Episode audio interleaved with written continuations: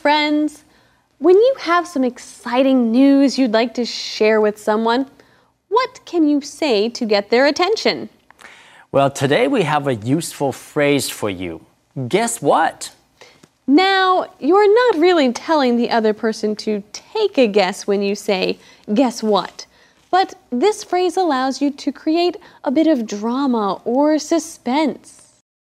Hey, Carolyn, guess what? According to this article, if we actively use our minds, we can cut our risk of developing dementia in half. Wow, that's good to know. Or to give it greater suspense, we can pause after saying, guess what? and allow the other person to respond. Hey, Ken, guess what? What? I'm going to Antarctica for my next vacation. Wow, that's exciting.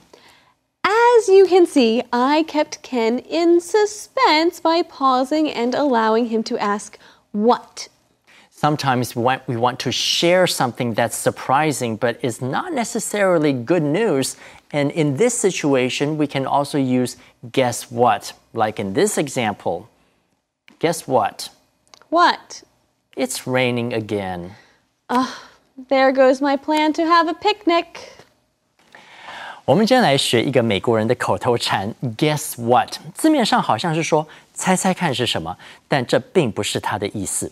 Guess what？其实是用来叙述一件令人惊讶的事情。当你有一个好消息要跟朋友分享，就可以先说 Guess what？意思就类似我们中文讲的，你知道吗？Guess what？I just got a new job。你知道吗？我拿到一份新工作。当然，你可以。